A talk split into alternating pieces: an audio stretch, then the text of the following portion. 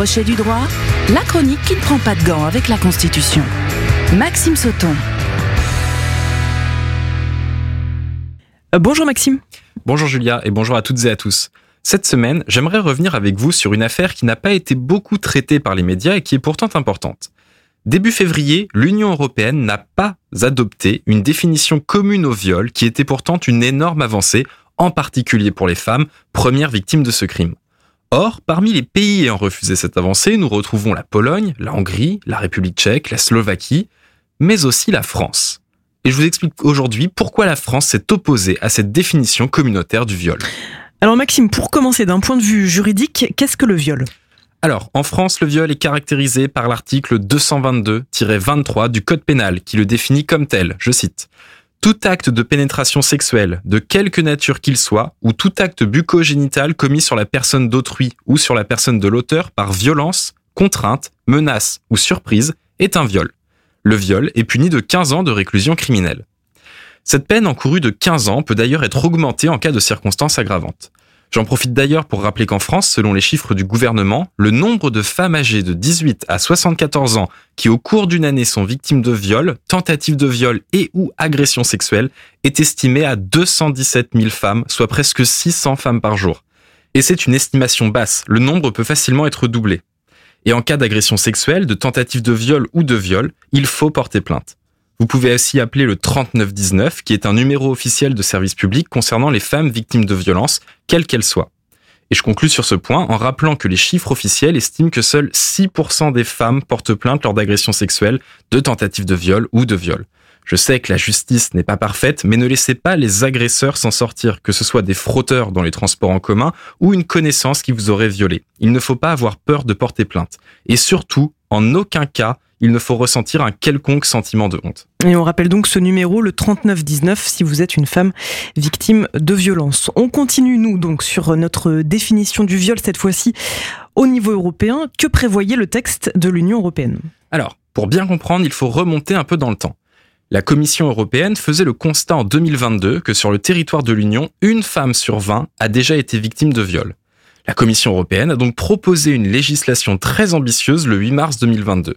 La directive visait à donner, dans l'ensemble de l'Union, une définition de certaines formes graves de violence qui touchent principalement les femmes. C'est le cas pour les mutilations génitales féminines, le cyberharcèlement, le partage non consenti d'images intimes, le mariage forcé, et donc le viol. L'idée était double. Non seulement protéger les femmes au niveau européen avec un système juridique renforcé, mais aussi harmoniser les législations européennes pour que les auteurs des violences ne puissent bénéficier d'aucune impunité selon l'état dans lequel ils sont. Le Parlement avait aussi donné son accord pour cette directive. Il ne restait qu'à avoir la validation des États membres, tout semblait aller pour le mieux et la directive faisait consensus. Un point, cependant, échappait à ce consensus, la définition retenue pour qualifier le crime de viol. Et pourquoi il y avait euh, un point de blocage sur cette définition? Alors, dans son projet initial, la Commission proposait dans l'article 5 qu'un crime de viol soit caractérisé dès lors que la victime n'a pas consenti à l'acte sexuel. Pour la Commission européenne, c'est très simple. Si le consentement n'est pas explicite, c'est un viol. Autrement dit, la nouvelle définition du viol serait fondée sur le consentement. Le sexe sans consentement est un viol et cela ne se discute pas d'ailleurs. Sauf que certains États membres ont décidé d'exclure l'article 5 des négociations sur cette directive. Et donc une question, pourquoi? Eh bien parce que chaque pays de l'UE a sa définition du crime de viol, mais on retrouve deux grandes tendances. Dans un peu plus de la moitié des États, la notion de consentement est l'élément constitutif principal de la qualification juridique du viol. C'est le cas en Belgique, par exemple, avec l'article 375 du Code pénal belge qui dispose que le viol est, je cite, tout acte de pénétration sexuelle, de quelque nature qu'il soit et par quelque moyen qu'il soit, commis sur une personne qui n'y consent pas. Or, dans une dizaine d'autres pays, dont la France, le viol est fondé sur l'emploi de la force pour le commettre. Et tout à l'heure, je vous donnais la définition du viol, un acte de pénétration sexuelle commis par violence, contrainte, menace ou surprise le consentement n'apparaît pas dans la définition française du viol. Or, cette définition européenne aurait pourtant été plus protectrice encore, notamment en France, replaçant le consentement au centre de la définition du viol. Mais si la directive avec la définition du viol au niveau européen avait été adoptée, rien n'aurait empêché la France de modifier sa législation et donc de rajouter l'idée de consentement? Exactement, Julia. Et tu connais bien le droit de l'UE, car les directives ont la particularité de devoir être transposées dans le droit national de chaque État membre. Mais les États qui n'étaient pas pour cette définition commune du viol ont au contraire utilisé deux arguments. D'abord, ils ont appuyé justement cette idée que le droit pénal, et donc le viol, relève de la souveraineté des États membres et non de l'Union européenne.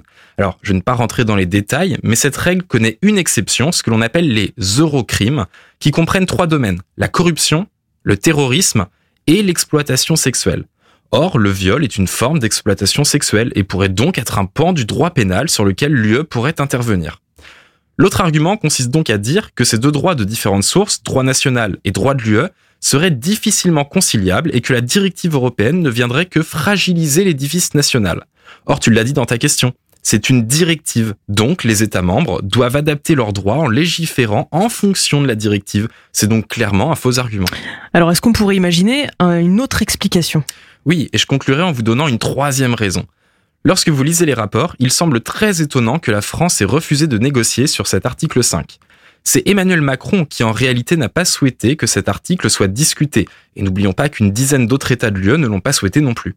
Alors même que les députés européens de la majorité, DLR et même de la France insoumise se battaient pour cet article 5 et cette définition commune du viol. Il semble donc que l'une des vraies raisons du refus de la France et particulièrement du chef de l'État soit la volonté de ne pas donner de grain à moudre au Rassemblement national à quelques mois des élections européennes en démontrant que le droit français plie face au droit de l'UE. Rassemblement national qui était contre cette définition européenne. Si c'est réellement pour cela que le chef de l'État a tenu cette position de refus d'une définition du viol au niveau européen, c'est très grave. Car encore une fois, les calculs politiques électoralistes auront ralenti ou détourné un processus juridique bénéfique, ici en l'espèce pour protéger particulièrement les femmes du crime de viol, en obligeant la France à incorporer dans sa définition nationale du viol le fait que le non-consentement constitue un viol. Cela aurait été bien plus qu'un symbole. Et au passage, cela démontre clairement que l'Union européenne a bon dos pour être critiquée, mais lorsqu'elle propose des directives ambitieuses, certains États, dont la France, ne la soutiennent pas. On ne peut qu'espérer qu'une fois les élections européennes passées, ce projet d'article 5 sera reproposé et sera soutenu par tous les États membres. À la semaine prochaine, Julia. À la semaine prochaine, Maxime. Crochet du droit à podcaster et à réécouter sur myson et le.